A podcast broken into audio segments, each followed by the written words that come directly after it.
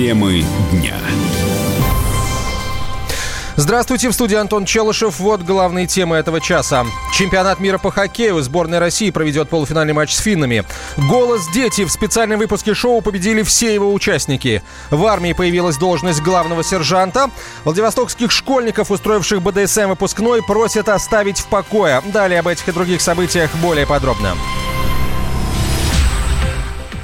В Братиславе к стадиону имени Андрея Неп, э, Непелы стягиваются болельщики сборной России. Именно там сегодня в полуфинале чемпионата мира выведет на лед нашу красную машину капитан Илья Ковальчук. Сегодня сборная России играет с командой Финляндии. Так распорядился жеребий. Игра стартует в 16.15 по московскому времени. Она точно не станет легкой прогулкой для нашей сборной, уверен спортивный обозреватель Андрей Вдовин. Финны вообще для нас очень традиционно неприятный соперник. В 2014 году на домашней Олимпиаде именно они нас остановили э, в плей-офф. Если посмотреть вообще всю статистику э, истории встреч наших на чемпионатах мира, и там на Олимпийских играх, то там картина в пользу сборной Финляндии складывает. Нет, все-таки я думаю, что сборная России фаворит на этом чемпионате мира, безусловный фаворит. И даже если смотреть на букмекерские коэффициенты, на все вот эти вот дела, то, конечно, э, сборная России, э, у сборной России есть э, преимущество. Да, тем более у финнов там не особо много, вообще, по-моему, нету игроков из НХЛ. По уровню мастерства игроков, конечно, сборная России повыше будет. Но тут Э, другие факторы включаются, такие как психология, такие как командный дух, да, и здесь надо тоже показывать свое преимущество. В каком состоянии находится сборная России сейчас, узнаем у хоккейного комментатора Владимира Дегтярева. Он на прямой связи со студией. Владимир, здравствуйте. Да, добрый день. Как бы вы оценили состояние сборной России вот по итогам всего турнира и конкретно по четвертьфиналу с американцами? Да, я думаю, нормально. А что с этим состоянием должно быть? Ребята в обычном режиме готовятся к играм. Э, все игроки из Национальной хоккейной лиги, все прекрасно все знают, как надо готовиться, что надо делать. Э, тут, я думаю, учить никого не надо. Ну и плюс, конечно же, есть тренерский штаб, который прекрасно понимает, да, э, кто в каком из ребят, кто в каком состоянии находится. Я думаю, все в порядке абсолютно. А можно ли, э, с вашей точки зрения, вообще сборная России сейчас на пике формы или, может быть, еще могут прибавить вот после э, а игры Я с думаю, американцами опять команда, же? Ну, обычно же команда выводится к плей-офф на пик формы, так что я думаю, сейчас, в принципе, ребята уже э, достигли своего пика. Здесь же самое главное, важно было, что для тренерского штаба.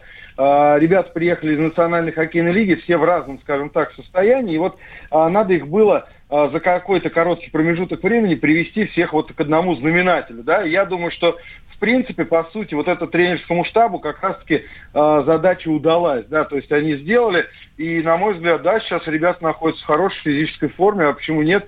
Мы это видели и в матче против американцев, все бегут, все хорошо, проблем нет, мне кажется, никаких. Ну, а второй период, когда американцы нас здорово прижали, в, э, прижали к воротам? А я думаю, здесь подспудно это не то, что команда стала хуже играть. Да, мы можем встретить, вспомнить второй период против а, сборной Швеции, да, когда сборная России забросила 6 шайб. Это что же был второй период?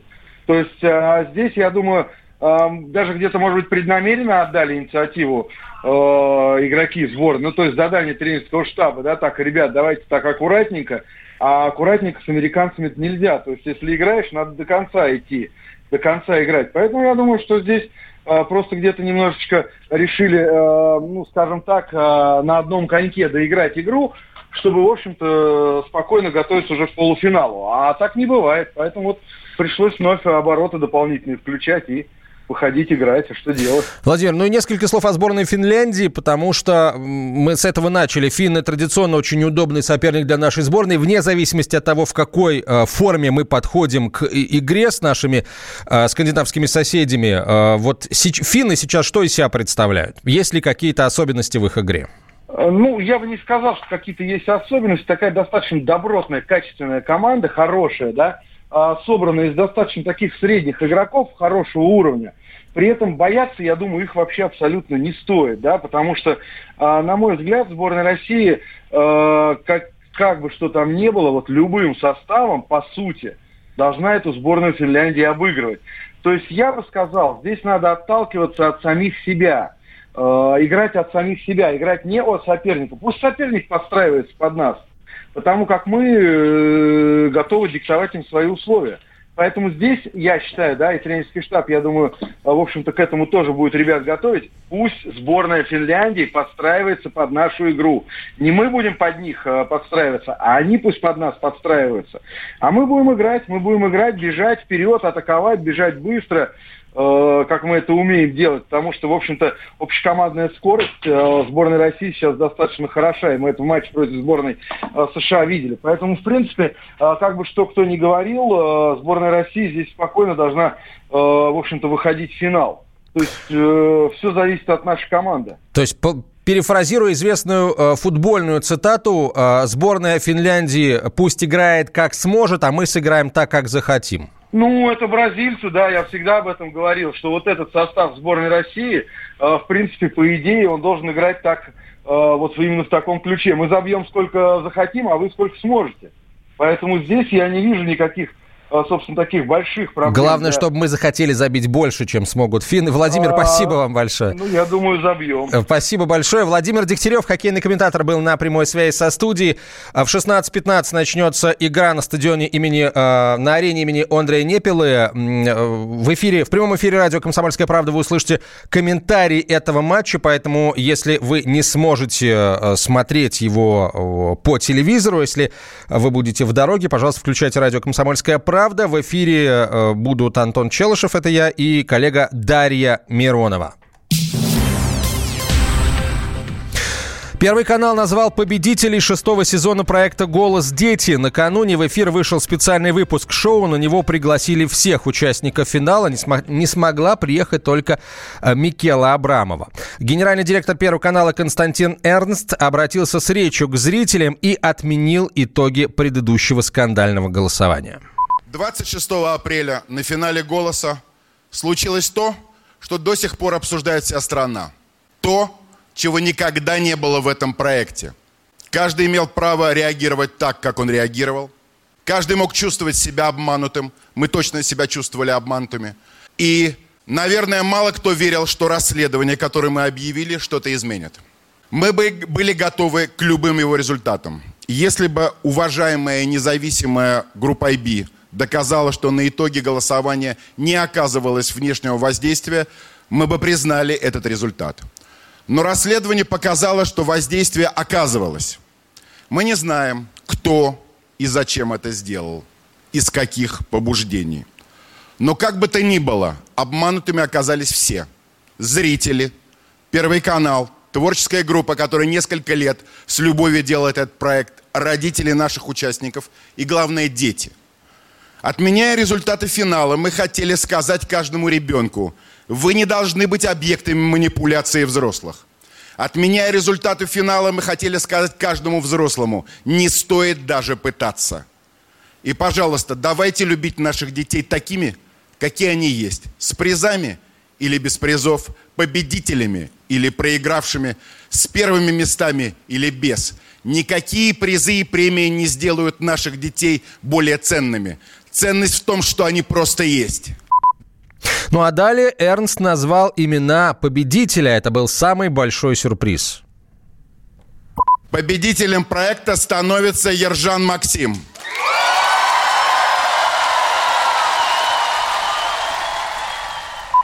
Но сюрприз состоял не в этом. Далее, после Ержана, Константин Львович назвал имена всех участников финала и Микелу Абрамову в том числе. Ребятам вручили статуэтки и все другие полагающиеся победителям призы. В заключение Эрнст отметил, голос будет, голос был и остается честным. И пообещал увидеться в новом сезоне. Твои глаза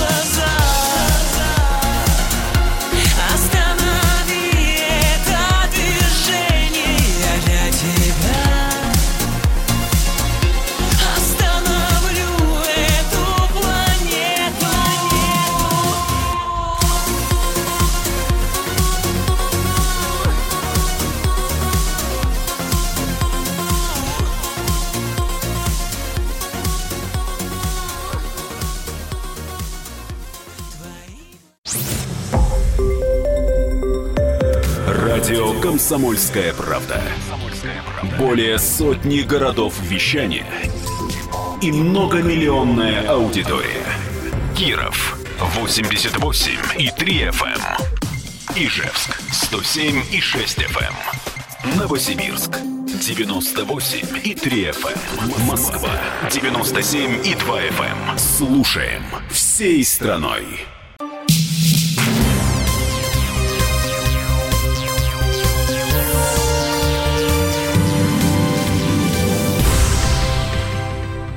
В российских вооруженных силах введена должность главного сержанта. Эта информация поступила из пресс-службы Южного военного округа. Диванные эксперты сразу начали строить какие-то новые версии, давать свои авторитетные мнения, но мы этим мнениям не верим, а полагаемся только на факты. Главный сержант – это должность или все-таки звание? Какие функции, какие обязанности у главных сержантов? Сейчас нам все по полкам разложит военный обозреватель «Комсомольской правды» Виктор Баранец. Виктор Николаевич, здравствуйте. Добрый день. Итак, давайте действительно давайте. прояснять ситуацию. Примерно в 2011 году в руководстве Министерства обороны бродила такая мысль о том, чтобы ввести должность главного сержанта. Она все эти годы активно э, муссировалась, обсуждалась, дискутировалась на всех этажах Министерства обороны и Генерального штаба.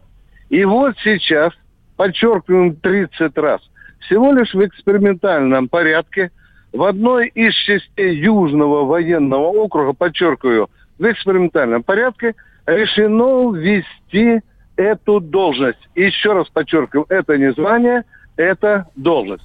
Пока с его функциональными обязанностями человека, который находится в этой должности, пока еще не ясно.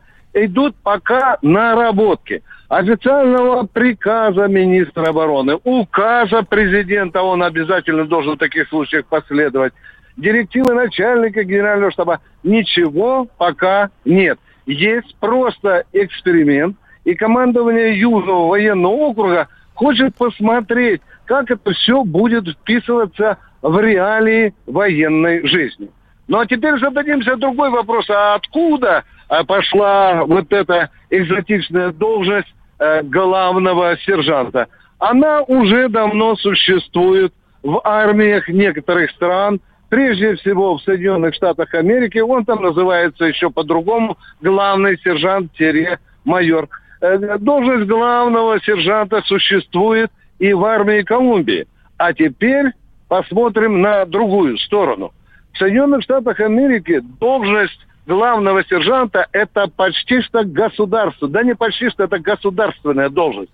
Потому что этот человек, по сути, является советником, скажем, министра обороны или э, председателя комитета начальников штабов. Через главного сержанта вооруженных сил США идут и присвоения, идут и увольнения и так далее. Это уже чиновник большого ранга что в нашем, в э, российском случае, скажем, в э, Южном военном округе, на эту должность примеряют одного из сержанта на уровне заместителя командира взвода. Он и сейчас существует. Но если во взводе по штату положено три сержантских должности, скажем, то командир взвода, офицер, назначает одного из сержантов своим заместителем. Он так, в общем-то, и прописан заместитель командира взвода. В реальной боевой обстановке, в повседневной жизни, при отсутствии офицеров подразделений, главный сержант головой отвечает и за порядок, а если нету э, в учебном процессе нету э, командира взвода, то он полностью берет на себя эти функции. Ну, а что нам говорят в Южном военном округе? Нам в Южном военном округе говорят, мы хотим посмотреть, как сержант будет управлять другими сержантами, как он будет обеспечивать дисциплину, сплоченность в воинском коллективе и так далее. То есть фактически это те же обязанности, которым давно-давно выполняет заместитель командира взвода. Я, по-моему, достаточно ясно выражаюсь. Ну, а теперь самое главное. Когда эксперимент пройдет, об этом эксперименте результата будет доложено министру обороны, и, возможно, будет расширение эксперимента, скажем, не в составе одной там части какой-нибудь, а сразу в трех частях. Этот опыт будет постепенно нарабатываться, и вот тогда уже на официальном уровне должен последовать и указ президента. Почему указ президента? Потому что появление должности главного сержанта неизбежно приведет поправкам, коррективам огромного количества статей в, в статье, скажем, в дисциплинарном уставе, в статье, в уставе внутренней службы. А это большая, кропотливая работа, которая еще связана и с юридической стороной, и с материальной стороной, и с правовой стороной, с какой хотите. Так что, дорогие друзья, мы сегодня будем еще раз, еще раз говорить всего лишь об эксперименте – о э, создании должности главного сержанта в одной из частей Южного округа. Будем ждать теперь, как дальше пойдет этот эксперимент и какое решение примет министр обороны. Виктор Баранец, радио «Комсомольская правда», Санкт-Петербург. Спасибо, Виктор Николаевич. Эксперты ожидают довольно серьезного роста цен в магазинах, и связано это не с западными санкциями и даже не с ростом тарифов, а с тем, что государство решило провести маркировку товаров. По плану правительства в ближайшие годы у всех товаров должен появиться QR-код, который гарантирует их подлинность. В теме разбирался мой коллега Юрий Кораблев. Еще в марте курильщики могли заметить, из розницы маленьких магазинов стали исчезать сигареты. Это было вызвано тем, что табачные изделия подвергли обязательной маркировке. Многие производители не успели нанести на пачки специальные коды, а продавцы – купить сканеры, которые эти коды считывают. Ситуацию исправили тем, что обязательную маркировку сигарет отложили еще на три месяца, до июня. Но к 2024 году предстоит промаркировать все товары. И не начнут ли они исчезать с полок в переходный период – большой вопрос. Цель маркировки благая – исключить из магазинов поддельную продукцию и отслеживать легальность покупок и продаж. Возможность удостовериться, что товар подлинный, появится и у самого покупателя. Достаточно будет сфотографировать QR-код и ввести его в мобильное приложение. Каждый товар будет введен в специальную базу данных. Но это потребует дополнительных расходов и от производителя – чтобы произвести регистрацию в системе и сменить дизайн упаковки, и от продавца. Ему придется обзавестись специальным оборудованием для сканирования кодов. Сейчас в большинстве маленьких магазинов такого сканера нет. Платить за все это придется покупателю. Впрочем, по мнению самих разработчиков программы, товары от маркировки только подешевеют говорит заместитель генерального директора Центра развития перспективных технологий Ривас Юсупов. Есть на рынке 5 легальных компаний, 5 нелегальных компаний, которые продают или производят одно и то же. Вот с уходом 5 нелегальных компаний, что будет неизбежно при введении маркировки, то есть они просто нелегально не смогут получить этот код никаким образом. С уходом этих 5 нелегалов с рынка потребители этих компаний, то есть те клиенты, которые покупали у них, придут к легальным игрокам. Цифры показывают, что для конечного потребителя, для покупателя стоимость должна сократиться на товар примерно при консервативном сценарии на 5-10%. Товары маркируются постепенно. До этого года специальные метки получили только дорогие меховые изделия и алкоголь. С 2019 маркировать начали другие изделия – сигареты и обувь. С 1 июля будут маркировать духи, шины и покрышки, фотокамеры, а с декабря 2019 года также и товары легкой промышленности. Предметы одежды, включая рабочую одежду, блузки, блузы и блузоны, пальто, полупальто, плащи, куртки, ветровки, штурмовки и другие изделия. Маркировка делается для того, чтобы товары не подделывали. Но возникает резонный вопрос, а можно ли подделать саму маркировку? Ривас Юсупов говорит, что нет. Для того, чтобы обеспечивать и гарантировать неподделываемость кода маркировки, мы, во-первых, маркируем каждую единицу товара, то есть не тип товара, а каждую единицу, каждую банку, бутылку и тому подобное. Каждой единице присваивается уникальный код. Шифруется технологиями криптографии. То есть там специальное шифрование используется, которое как раз ну, преследует и сопровождает этот код маркировки каждой единицы в течение всего срока жизни товара на рынке. Недавно прозвучало предложение Минфина запретить маленьким торговым точкам, которые не платят налоги по упрощенной системе, торговать маркированными товарами. Это предложение пока не вылилось в конкретный законопроект. Но если его возьмут на вооружение, а все товары промаркируют, то для небольших магазинов просто не останется ниши в нашей экономике. Все заполнят крупные сетевые структуры, отмечает старший аналитик информационно-аналитического центра «Альпари» Анна Бодрова. В современном мире подделать можно практически все. На начальном этапе установка подобной маркировки носит больше, наверное, характер контроля. То есть соответствующие органы хотят знать, какие именно объемы товаров куда идут, как продаются, ну, как дополнительный механизм регулирования. И это неплохо. Но если маркировка товаров – это механизм дополнительного давления, на сети, на потребителя, на производителя, то это минус.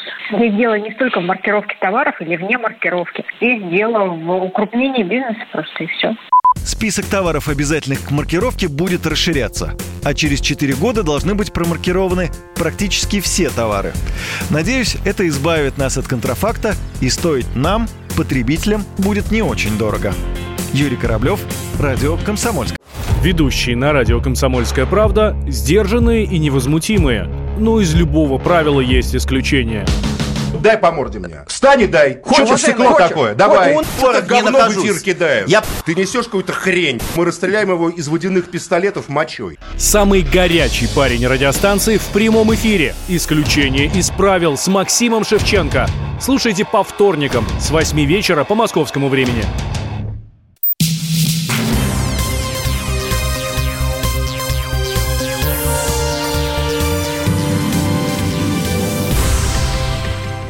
В интернете появилась петиция в поддержку выпускников, устроивших БДСМ-перформанс в школе во Владивостоке. Ее автор просит оставить учеников в покое накануне единого госэкзамена.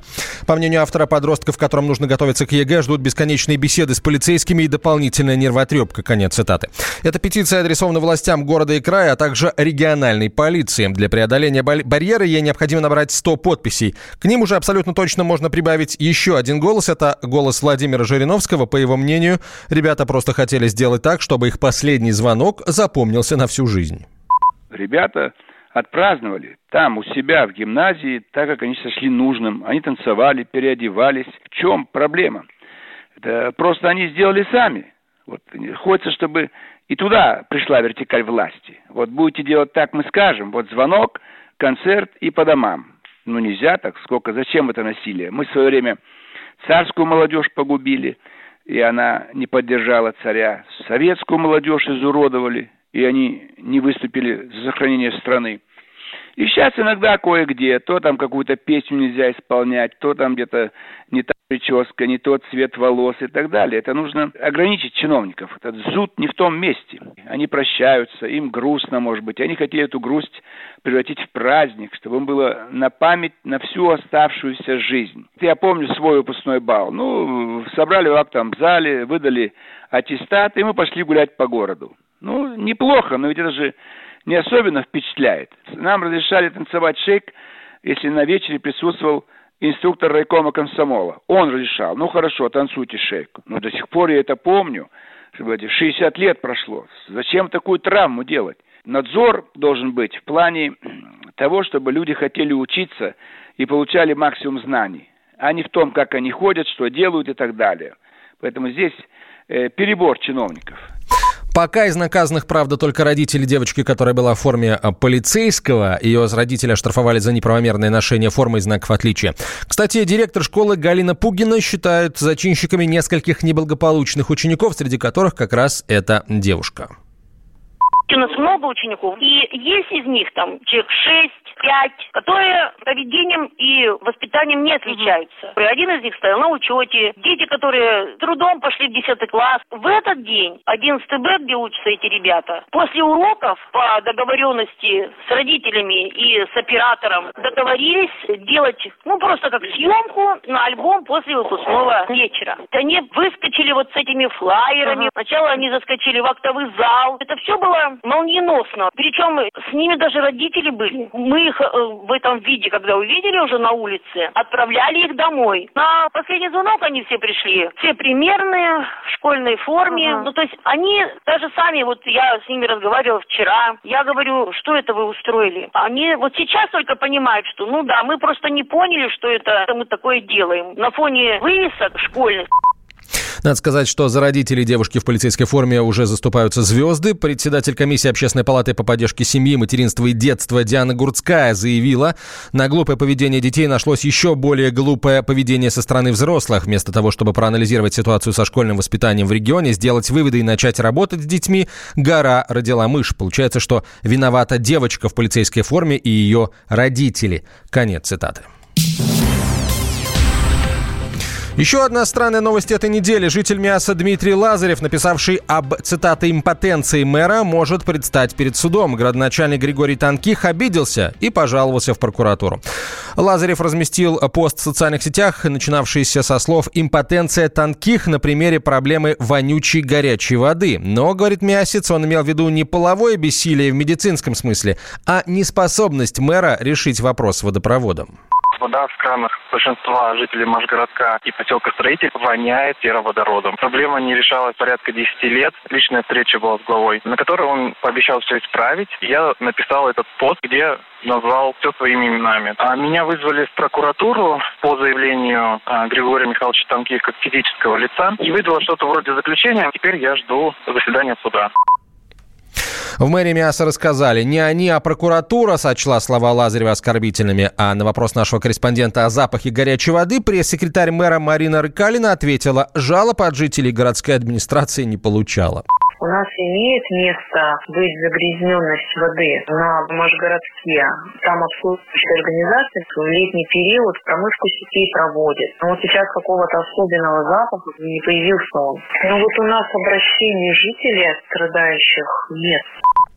Тем не менее, написанное слово топором не вырубишь, даже если оно в интернете. Так что теперь объяснять различия между сексуальным и управленческим бессилием автору публикации придется в мировом суде. Если иск мэра Танких удовлетворят, двусмысленный заголовок может обойтись Миасцу в 3000 рублей штрафа.